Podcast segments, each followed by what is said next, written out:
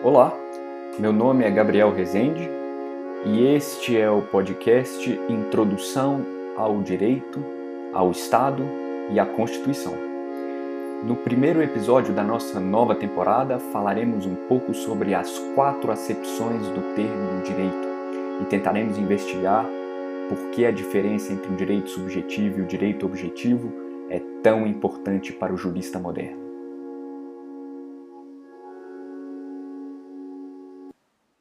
Muito bem. O nosso ponto de partida é a dificuldade presente na teoria do direito justamente de definir o seu objeto, definir o objeto direito. Os teóricos do direito em geral têm imensa dificuldade para dizer exatamente o que é o direito. E isso por uma série de razões que ao longo dos outros episódios nós abordaremos. Veremos que, em geral, a ciência do direito tem que se ocupar também da definição do seu próprio objeto. E por essa razão, razão que em verdade a ciência do direito compartilha com as demais ciências humanas ou ciências do espírito, por essa razão é impossível pensar que a descrição do objeto direito possa ser separada das teorias ou das orientações teóricas que existem no interior da própria teoria do direito.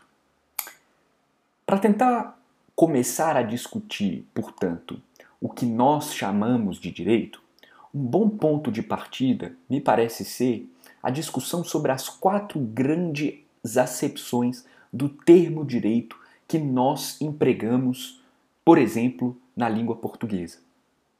Quando a gente diz quatro acepções, nós estamos dizendo que vamos nos referir a uma definição lexical, uma definição re relacionada com os usos possíveis do termo direito numa determinada língua, como por exemplo na língua portuguesa. Aqui estamos isolando, portanto, quatro dessas definições, quatro usos possíveis do termo direito na nossa língua portuguesa. A primeira delas, e talvez a mais fácil, a mais objetivamente natural para nós, é a de usar o termo direito como sinônimo de justiça ou de retidão. Nós podemos empregar o termo direito num contexto jurídico, ou num contexto moral, ou no contexto de um jogo, ou no contexto de um esporte, ou no contexto de uma relação social mediada pela vingança, ele pode ser utilizado em vários contextos possíveis. E ele vai sempre significar algo no seguinte sentido: o que eu estou descrevendo é justo ou injusto. O direito é aquilo que é justo. O direito é aquilo que designa algo correto. A justiça num jogo de futebol não é, não é direito, senhor juiz, senhor árbitro, o senhor me expulsar nesta partida de futebol. Isto não é direito, diz o filho à mãe, reclamando que foi colocado de castigo em plena sexta-feira à noite. Todos esses usos são possíveis e perfeitamente compreensíveis para um usuário da língua portuguesa no século XXI. Muito bem, então, direito nessa primeira acepção é um sinônimo de justiça, é um sinônimo de correção, é um sinônimo de retidão. A segunda acepção é menos óbvia, mas é ainda assim bastante corriqueira para vocês, estudantes de direito. Isso mesmo estudantes de direito. Nós empregamos a palavra direito aqui para nos referirmos ao campo de estudos, ao domínio, ou se vocês quiserem, à ciência que estuda o direito. Quando um estudante diz eu sou aluno de direito, ele está basicamente informando aos seus interlocutores que ele estuda este campo de saber específico que nós chamamos de direito, a ciência que se dedica ao estudo do direito. Então, direito nesse sentido é sinônimo de ciência do direito. Nesse, nessa segunda acepção, direito é sinônimo de ciência do direito. A terceira e a quarta acepções do termo direito exigem um certo desenvolvimento, uma certa explicação um pouco mais aprofundada. Nós vamos nos referir à terceira acepção como o direito entendido como direito objetivo. E a quarta acepção designa o direito enquanto direito subjetivo. Para entender a diferença entre essas duas coisas, eu vou me permitir fazer um pequeno desvio, mas um desvio que pode se mostrar interessante para os nossos propósitos. Por que a gente chama um direito, a terceira acepção, de direito objetivo e o outro direito, o direito, na sua quarta acepção, de direito subjetivo. Qual a diferença possível entre o direito objetivo e o direito subjetivo? Para isso, vamos pensar o que nós dizemos quando dizemos que algo é objetivo e o que nós dizemos quando dizemos que algo é subjetivo. O termo objetivo se opõe ele é o contrário do termo subjetivo, porque ele designa algo que é válido para todos e não somente para um determinado indivíduo. Quando a gente diz que algo é objetivo, a gente está dizendo que algo tem validade para todos, para todos os indivíduos e não apenas para um só. É algo que não depende da vontade e nem tampouco da consciência de um só indivíduo. É algo que tem uma realidade por si só, independentemente dele ser visto, dele ser entendido, dele ser observado por alguém. A gente pode dizer, portanto, que uma realidade é objetiva e com isso nós vamos querer dizer que ela existe, que ela é válida, independentemente do fato de que alguém esteja visualizando aquela realidade no momento ou que conheça aquela realidade num determinado contexto. Ela é válida por si mesma, ela existe independentemente dos indivíduos. Ou, o que dá no mesmo, ela é válida para todos os indivíduos imagináveis, todos os indivíduos que existem. Então, quando eu digo, por exemplo, esta pedra pesa 10 quilos, porque eu estou vendo na balança que ela pesa 10 quilos, eu estou dizendo objetivamente essa pedra pesa 10 quilos. Se amanhã alguém vier aqui e pesá-la nas mesmas condições de temperatura e pressão, ela vai pesar 10 quilos. Se alguém tivesse pesado essa pedra há 10 anos atrás, ela continuaria pesando 10 quilos. Ou seja, objetivamente, não depende do viés, não depende da interação com os sujeitos, com os indivíduos. Muito bem. O termo subjetivo é, portanto, justamente o oposto do que nós nos referíamos há pouco como o objetivo.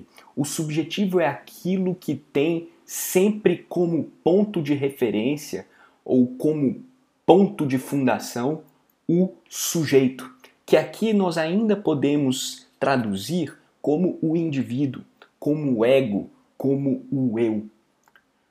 Sempre que falarmos de subjetivo, nós vamos estar falando da perspectiva de um sujeito, da perspectiva de um eu.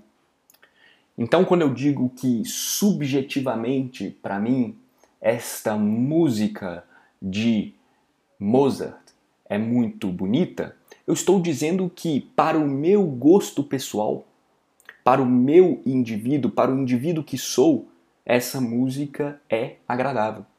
Ou eu posso empregar o termo da seguinte maneira: objetivamente está fazendo 30 graus lá fora mas subjetivamente, isto é, a partir do meu ponto, do meu ponto de vista, não está fazendo 30 graus, eu estou com frio.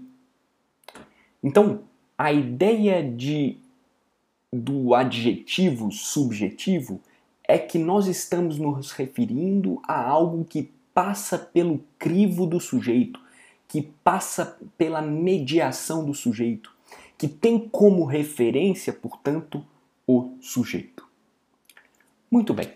Esclarecida a diferença entre objetivo e subjetivo, como é que nós aplicamos essas ideias ao direito?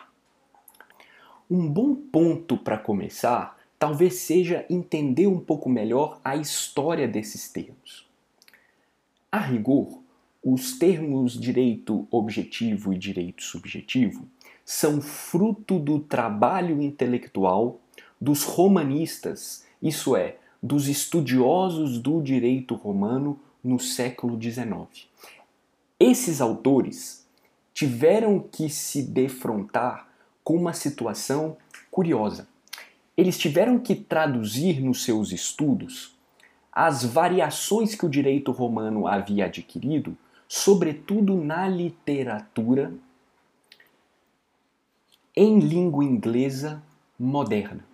Então eles viam, por exemplo, em autores como Locke, como Hobbes, como tantos outros, a diferença existente na língua inglesa entre law e right, entre o direito como law e o direito como right.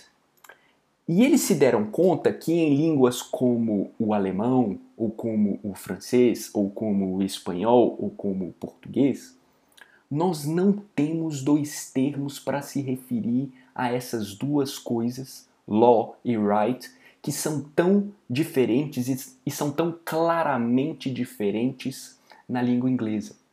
Eu uso o termo law, por exemplo, em inglês, na expressão law of the land, o direito da terra, o direito válido num determinado lugar, as normas válidas numa determin, num determinado país. Ninguém usaria, contudo, uma expressão como I have the law to speak freely para designar ou para significar eu tenho o direito de falar livremente. Não. Essa pessoa na língua inglesa diria I have the right to speak freely. Eu tenho o direito de falar livremente. Muito bem. Confrontados com esta dualidade, os romanistas, os estudiosos, notadamente os pandectistas, que eram um grupo de pensadores do direito no século XIX, tiveram a ideia de traduzir esses termos da seguinte maneira: Law significaria o direito no seu momento objetivo, isso é, o direito entendido como norma cujo ponto de referência não é um sujeito, mas todos os indivíduos. Uma norma válida num lugar, uma norma que obriga todo mundo, uma norma que simplesmente diz qual é a regra a ser seguida. Isso nós vamos chamar de direito objetivo. O direito objetivo é o direito enquanto norma. Isto é, é o direito que pode se referir ao conjunto de normas que existem num país. É nesse sentido, por exemplo, que nós aplicamos o termo na seguinte frase: o direito brasileiro é muito complexo, ou, se vocês preferirem, o direito alemão é muito científico, o direito inglês é muito intuitivo? O direito francês é muito racional, aqui a gente está se referindo ao conjunto de normas que existem no país. O direito argentino é muito justo. Isso é, o ordenamento jurídico, o conjunto das normas do, argentinas é justo. O termo direito objetivo, no entanto, ele pode designar uma norma só. Eu posso dizer: o direito diz que matar alguém leva como consequência a uma pena de 6 a 20 anos. Estou me referindo a uma norma específica. Então, o direito objetivo ele pode significar todas as normas de um ordenamento jurídico ou simplesmente uma norma do ordenamento jurídico. Mas ele sempre designa o direito como norma, isto é, como proposição linguística que pode funcionar como proibição, permissão ou obrigação. De toda forma, o direito objetivo designa o direito enquanto norma. Ele significa norma. Ele significa que o direito é norma. Muito bem. O direito subjetivo, no entanto, ele não designa o direito nesse momento de objetividade, de validade geral, de independência, de subsistência em relação ao viés do indivíduo. O direito subjetivo traduz lá para os autores né, é, da pandectística do século XIX e também para nós hoje, o direito subjetivo significa basicamente o direito visto do ponto de vista do sujeito. Ele é o outro lado da moeda do direito objetivo. Porque se a um só tempo o direito objetivo ele nos diz qual é a norma, a partir da norma eu posso retirar uma pretensão do indivíduo. O que, que a gente quer dizer com isso? Porque a definição de direito subjetivo é uma pretensão jurídica oponível a outra. O que quer dizer uma pretensão jurídica oponível a outra? Isso quer dizer que quando eu digo que tenho um direito subjetivo, eu quero dizer que a norma jurídica, isso é, o direito objetivo, me deu um poder, me atribuiu um poder e eu posso usar esse poder contra as outras pessoas numa determinada sociedade. É por isso que a gente diz que ele é oponível a outra. Pretensão nesse sentido é uma é um poder justificado pelo ordenamento jurídico. Isso parece complicado, mas o direito subjetivo ele é quase imediatamente apreensível por qualquer pessoa que saiba usar a língua portuguesa. Pensem aí quantas vezes vocês já disseram, por exemplo, para os seus pais: Eu tenho direito de ir brincar, eu tenho direito de jogar videogame, eu tenho direito de quebrar o meu bonequinho ou a minha boneca se eu quiser. Em todas essas frases, essa criança imaginária está utilizando o termo direito no seu sentido subjetivo, isto é, eu estou autorizado, eu recebi um poder do ordenamento jurídico para agir como eu quiser. O direito subjetivo, portanto, é o direito entendido pelo viés do sujeito que retira da norma um poder específico que nós estamos chamando aqui de pretensão. É curioso notar, por exemplo, que o Savigny, um dos grandes autores da teoria do direito do século XIX, dizia que o direito objetivo era lei e o direito subjetivo era uma liberdade atribuída pela lei. Isso é fácil de ser compreendido se nós fizermos o seguinte exercício juntos. Abram a Constituição de vocês no artigo 5, inciso 11. Lá vocês vão encontrar o seguinte texto: A casa é asilo inviolável do indivíduo ninguém nela podendo penetrar, sem consentimento do morador, salvo em caso de flagrante delito ou desastre, ou para prestar socorro, ou durante o dia, por determinação judicial. Esse texto que eu acabei de ler, essa sequência de palavras, é o que nós estamos chamando aqui de direito em seu momento objetivo, de direito objetivo, de direito como norma. A casa é asilo inviolável do indivíduo, ninguém nela podendo penetrar sem consentimento do morador, salvo em caso de flagrante delito ou desastre, ou para prestar socorro, ou durante o dia por determinação judicial. Essa norma aqui é objetiva no sentido jurídico do termo, quer dizer, ela é essa norma ela pode ser lida por mim aqui na minha casa, por vocês na casa de vocês, pela avó de vocês onde ela estiver, por uma pessoa que estivesse lendo essa mesma Constituição em 1992, em 1993, e porque ela é cláusula pétrea, nós vamos falar sobre isso durante um curso, ela não pode ser alterada. Então, a menos que ocorra um golpe de Estado, em 2057, uma pessoa vai ler o artigo 5 inciso 12 11, perdão, e vai ler esse mesmo texto, tá? Mas independente disso, o que, que a gente está querendo dizer? Ela é válida para todos. Ela independe do acesso do indivíduo.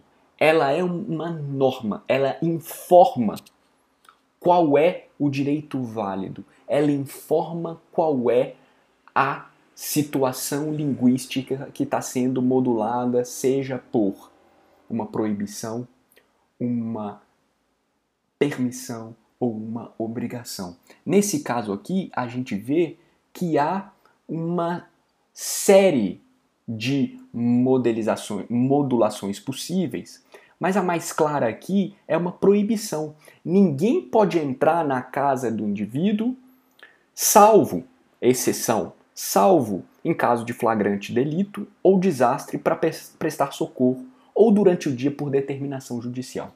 Muito bem. Esse texto que eu acabei de ler é o direito no seu sentido objetivo.